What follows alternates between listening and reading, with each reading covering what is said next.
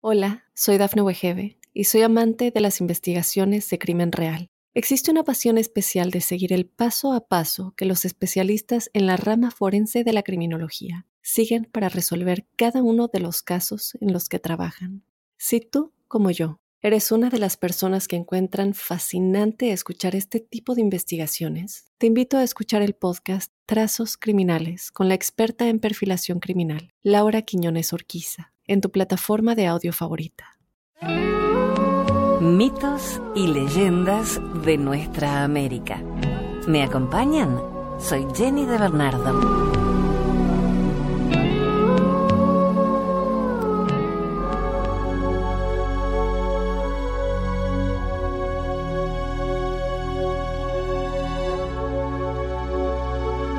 Les voy a contar una leyenda huichola, Vileque.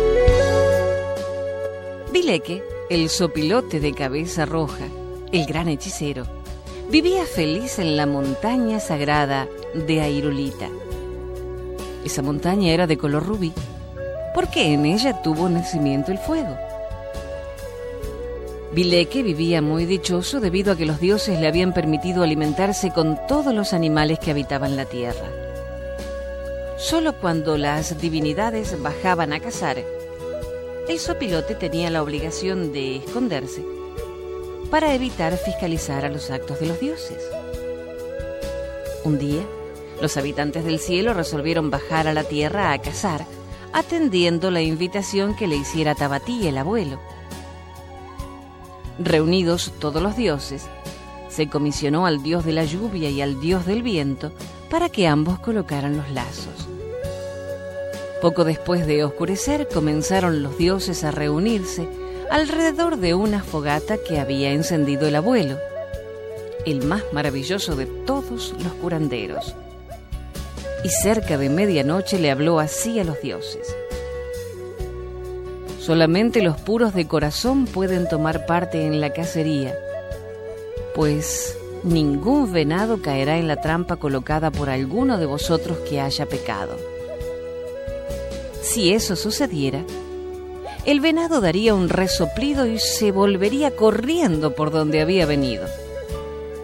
Ahora, si todos estamos seguros de cumplir con este sagrado requisito, es hora de acercarse lo más posible a la llama divina, presentándole todos los lados del cuerpo, alargando las manos abiertas para calentarlas. Luego hay que escupir en ellas y frotar rápidamente las coyunturas, las piernas y los hombros como hacen los curanderos cuando curan, a fin de que vuestros músculos y miembros cobren tanta fuerza como pureza haya en vuestro corazón, ya que esto es indispensable para la tarea que tienen que emprender. Los dioses procedieron como el dios del fuego lo ordenara, y cuando las primeras luces de la aurora brillaron por oriente, los dioses estaban listos ya para la cacería. Antes de emprender la gran aventura, dispuso el dios Tebatí el último rito. Quemar espinas de mezquite y esparcir sus cenizas sobre las flechas ceremoniales. Luego, al mandato del dios fuego, las divinidades aseguraron sus flechas con anillas y hierbas retorcidas, colocándoselas horizontalmente a la espalda con una cuerda y terminando por colocarse bajo las bandas que ligaban su cabeza plumas de águila cubiertas de ceniza. La cacería iba a comenzar. Tebatí, acompañado de cuatro dioses, decidió dirigir la persecución. El dios del fuego iba en medio de los otros dioses, pues él era la divinidad que todo lo veía. Los dioses, a una señal dada, partieron con paso vigoroso. Las innumerables cintas, bolsas y plumas flotaban, y el retintín de los cascabeles de sus vestidos producían una música tan maravillosa que los venados, atraídos por ella, irremisiblemente caerían en los lazos colocados por los dioses. No pasó mucho tiempo sin que las divinidades cazadoras mataran el primer venado entre gritos de alegría lo depositaron cuidadosamente sobre paja con las piernas al oriente. Luego, los dioses se acercaron a él para pegarle de palmadas con la mano derecha, desde el hocico hasta la cola, en tanto le decían, Descansa, hermano mayor. Cuando llegó su turno a Tebatí, éste dijo, Mira, hermano mayor, tú nos desobedeciste. Te criamos los dioses para que bajaras a la tierra y te sacrificaras por amor a los hombres. Pero nos desobedeciste. Y en vez de ofrecer tu carne divina para dar alimento a los hijos de los dioses, has andado correteando por los bosques y los campos, olvidado de tu misión. Pero ahora ya no te dejaremos libre. Este es nuestro deseo. Tú eres el divino Iku, maíz, que es nuestro mayor don. Ahora te tenemos en nuestras manos. Abuelo Fuego, Abuelo Cola de Venado, Padre Sol y todos los demás dioses te hemos atrapado. Mará, Venado, ¿cómo has venido a nosotros que te estábamos esperando? ¿Tú ya no puedes vivir? Tendrás que quedar aprisionado para siempre dentro de la tierra, pues serás la subsistencia para los hijos de nuestros hijos. Mará, muchas gracias porque te has dejado coger. Acabando de hablarte Batí, los dioses al instante abrieron un hoyo y allí depositaron al venado. Y al oscurecer, antes de regresar al cielo, quemaron las flechas ceremoniales.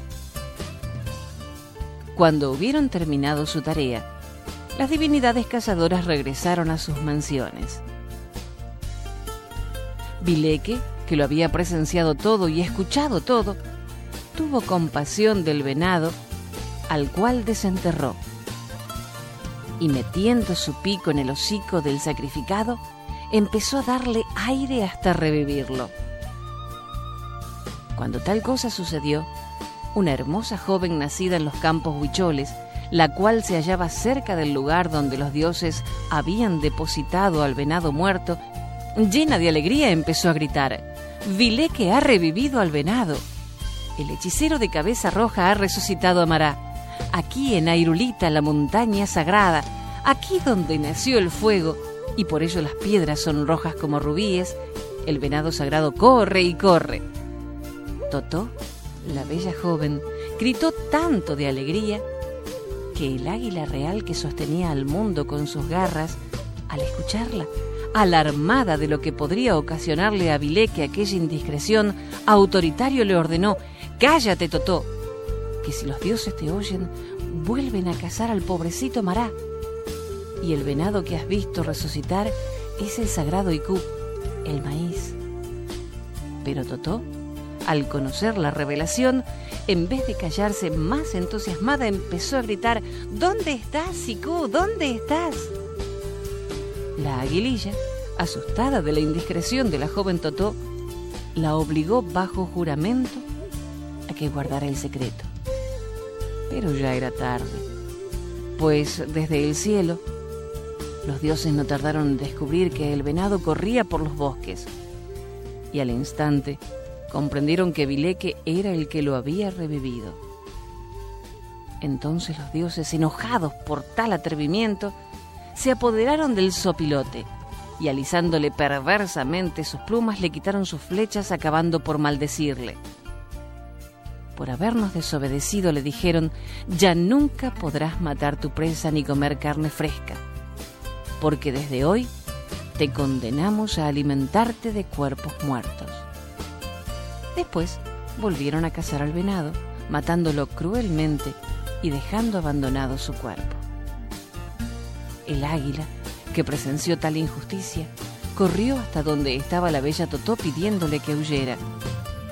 Pero ya era tarde, pues los dioses se apoderaron de la joven y llevándola hasta donde estaba el cadáver del mará le dijeron, ¿Y tú, joven Totó, por haberte alegrado de la resurrección del venado, te condenamos a convertirte en una humilde flor del campo? Después de que los dioses hubieran regresado al cielo, el águila enterró junto a la humilde florecita Dotó al venado, convirtiéndose desde entonces en inseparables compañeros. Y desde aquel tiempo, el sopilote ya no volvió a cazar animales vivos, y el antes esbelto como ágil Iku ya no corre por Airulita, porque desde entonces ha quedado preso en el seno de la tierra. Los huicholes, por tan maravilloso don, veneran al águila real como la protectora del sagrado Iku y han convertido a la florecita Totó en símbolo y oración del maíz.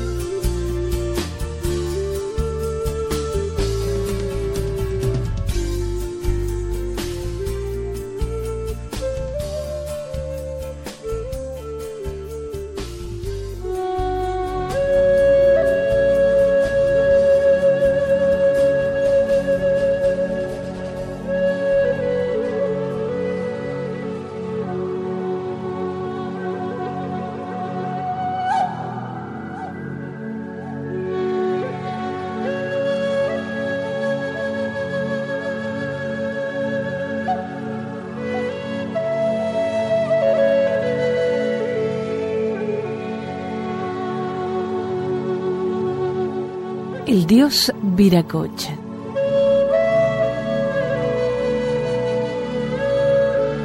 Viracocha es un dios panandino, venerado con diversos nombres y representado de variadas formas desde el período arcaico tardío. Aparece representado en el mate de Caral, en la estela Raimondi de Chavín, en los tejidos de Cargua de Paracas, en la portada del Sol de Tiahuanaco, en las urnas ceremoniales de Huari y en el templo Coricancha de los Incas. En los mitos y leyendas aparece como creador u ordenador del mundo. Uno de los mitos narra que en un inicio Viracocha hizo el cielo y la tierra, poblándola de plantas, animales y hombres primitivos que vivían en oscuridad y desorden. Un día, Viracocha emergió del lago Titicaca junto a algunos ayudantes y castigó a los primeros hombres por ciertos desvaríos y los convirtió en piedras. Quiso Viracocha mejorar su obra y dividió el cosmos en tres partes: Ananpacha, mundo de arriba, Caipacha, mundo de aquí, y Ucupacha, mundo de adentro. En el Ananpacha creó el sol, la luna, las estrellas y los demás seres celestiales, ordenando sus funciones y recorridos. Para habitar el Caipacha, creó una nueva generación de hombres y mujeres, modelando rocas y piedras que cobraron vida para fundar los diferentes pueblos y reinos. Estos nuevos fundadores salieron de Lucupacha, profundidades de la tierra, a través de las Pacarinas, cuevas, lagos y manantiales. Luego de ordenar las funciones de pueblos, plantas, animales, ríos y todos los seres del mundo, Viracocha y sus acompañantes se dirigieron hacia el mar y se fueron caminando sobre sus espumas. Los incas lo llamaban Apo con Tisi, Pachayachachic, Viracocha y construyeron en su honor un hermoso templo. Además, era venerado en uno de los aposentos sagrados del Coricancha.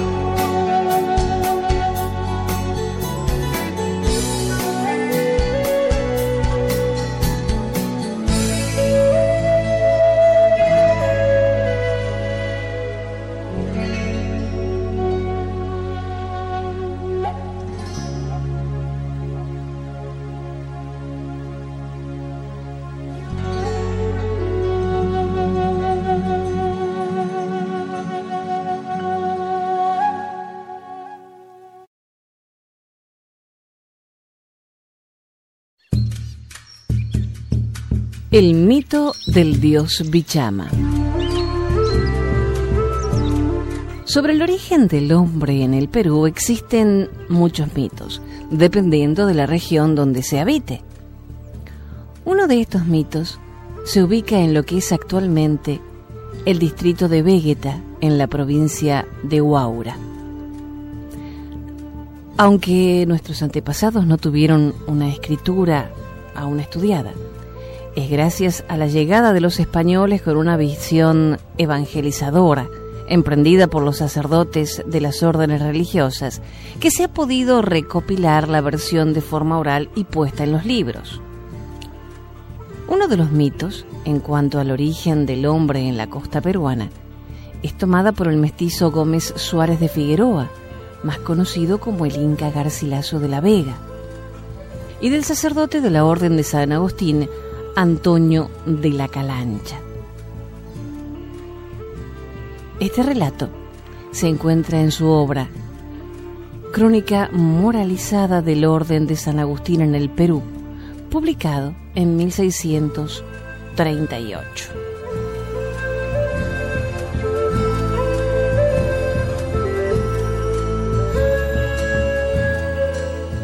Pachacamac decidió un buen día crear a un hombre y a una mujer.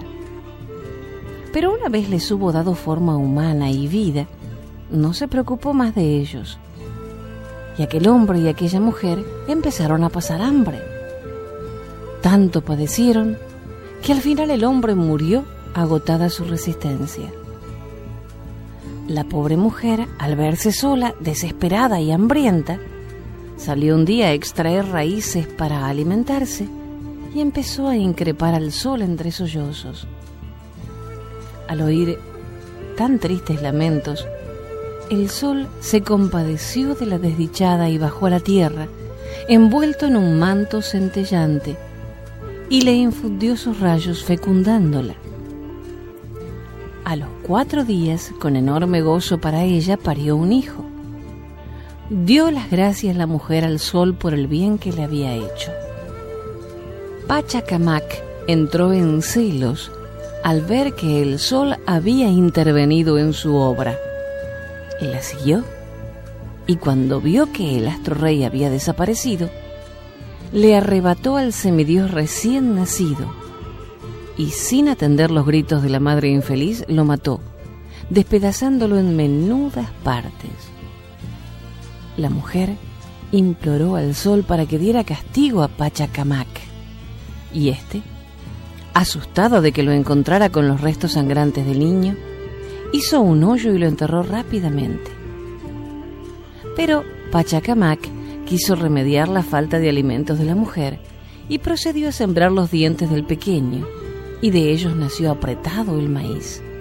Sembró las costillas y los huesos, y de ellos nacieron la yuca y las demás frutas de la tierra.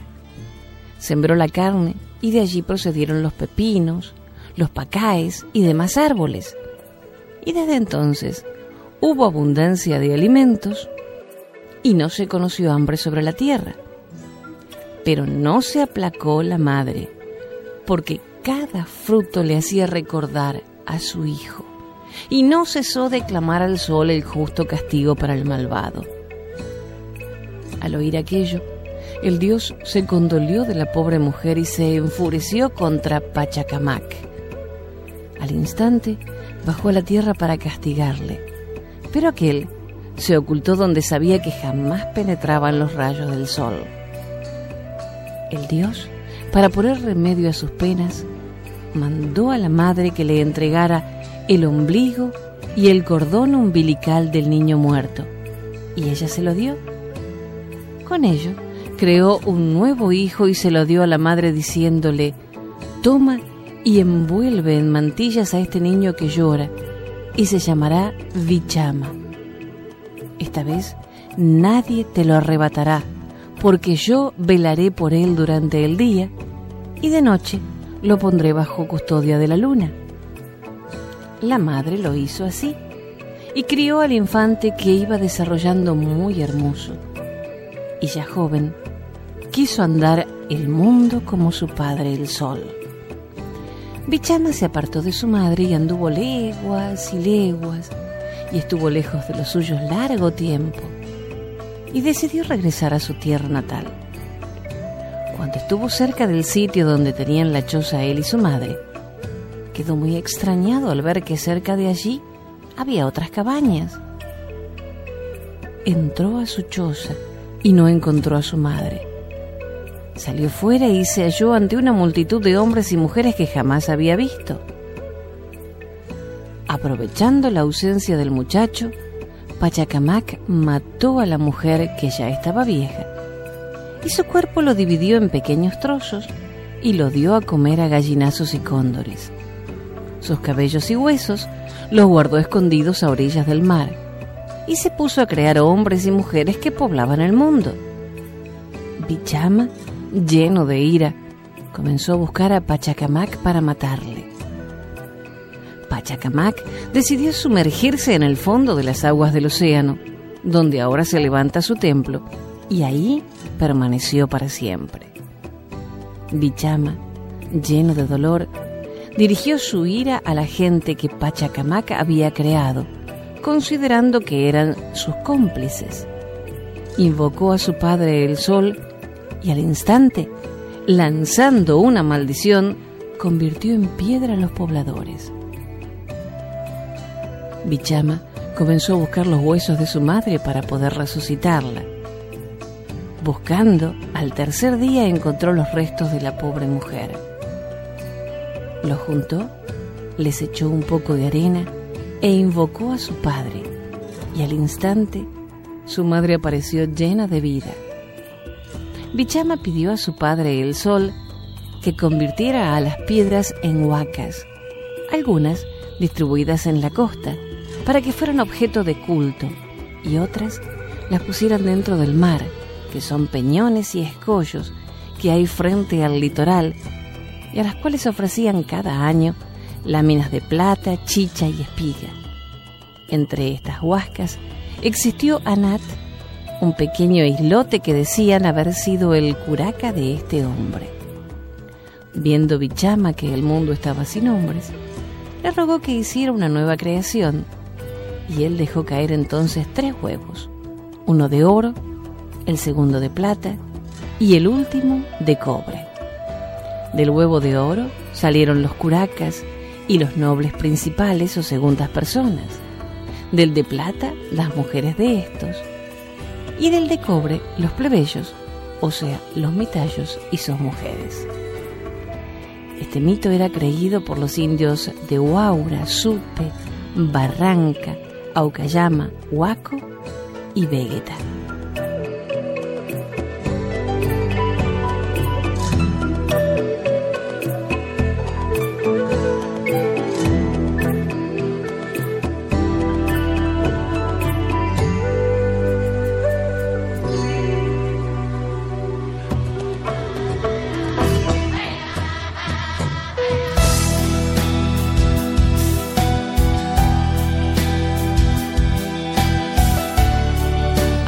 La historia, muchas civilizaciones antiguas del norte de América, Estados Unidos y Canadá, han tenido numerosas leyendas de personas que se convierten en animales, entre estos hombres lobo.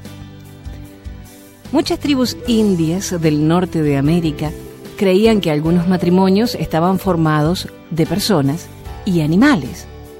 Durante las noches era posible ver a estos animales, pero durante el día volvían a su forma humana con solo quitarse la piel del animal. Por su parte, otras tribus se creían descendientes de un matrimonio entre un humano y un animal, y por tanto estaban de por vida relacionados con éste y eran capaces de desarrollar sus habilidades. Algunos guerreros creían incluso que en el cuerpo de un animal residía su alma, y si éste era herido, entonces el guerrero moría. Los franceses al colonizar el territorio que es hoy en día Canadá, llevaron consigo a esas nuevas tierras muchas de las leyendas y las creencias en los hombres lobo. Se decía, por ejemplo, que muchos de los antiguos habitantes de Canadá, al ser convertidos al cristianismo, se volvían hombres lobo, que vivían como personas durante el día y durante las noches dejaban su forma humana para salir a los bosques y atacar en forma de lobo a los verdaderos cristianos, generalmente franceses emigrantes. Algunas otras leyendas afirmaban que los lobos solían visitar de noche los cementerios y comer los cuerpos recién enterrados. Por último, había leyendas que aseguraban que los hombres lobo eran seres que estaban pagando alguna culpa y eran condenados a vagar todas las noches en la oscuridad de los bosques y solo alcanzarían el perdón hasta que un sacerdote les diera la bendición o bien fueran asesinados con una bala de plata. Los Nutka, tribu de la costa noroeste de América, celebraban cada invierno con sus jóvenes guerreros una ceremonia de iniciación en el culto secreto a los lobos, a la que llamaban Kulwana. En dicha ceremonia, los miembros más viejos de la tribu se cubrían la frente con una manta blanca para formar una máscara de lobo, con la cual ponían a prueba la valentía del joven guerrero. La ceremonia del Kulwana tiene su origen en una leyenda del mismo nombre. Esta leyenda cuenta la historia de cuatro hermanos que huyeron a la isla Nootka cuando su tribu fue vencida por tribus vecinas. Hassas, el más joven de los hermanos, se empeñó en encontrar el saber de los lobos. En aquel entonces se afirmaba que los lobos poseían todo el conocimiento. Así que se disfrazó con la piel de una foca y cuando los lobos lo encontraron, lo llevaron hasta su guarida para devorarlo. Cuando llegaron a la guarida y los lobos se disponían a comerlo, Hassas reveló su verdadera identidad.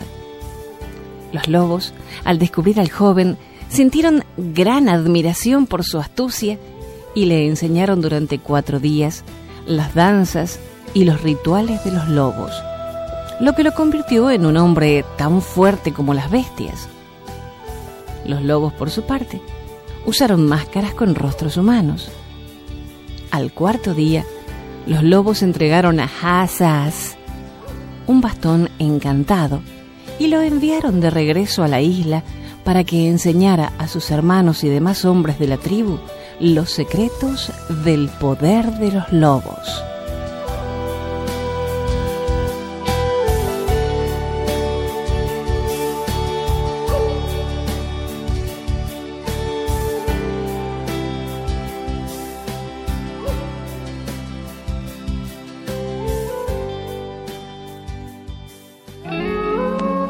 Mitos y leyendas de nuestra América.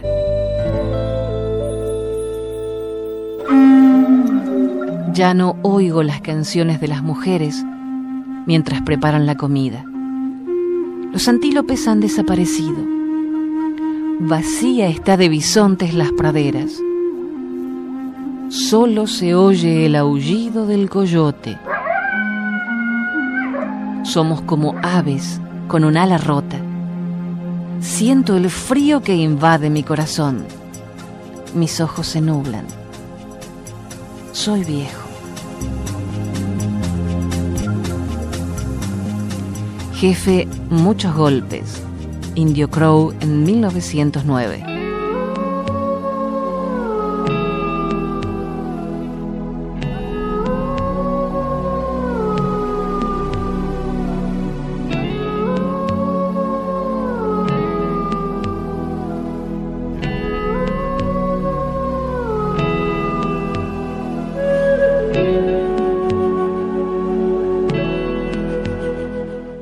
Hasta el próximo relato. Soy Jenny de Bernardo.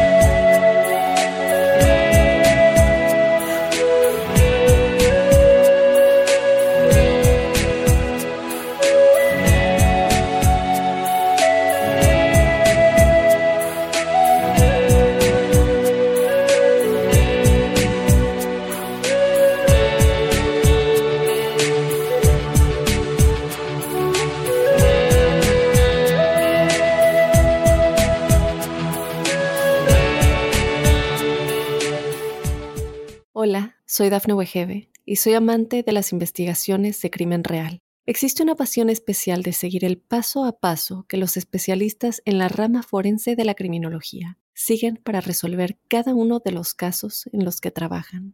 Si tú, como yo, eres una de las personas que encuentran fascinante escuchar este tipo de investigaciones, te invito a escuchar el podcast Trazos Criminales con la experta en perfilación criminal, Laura Quiñones Orquiza, en tu plataforma de audio favorita.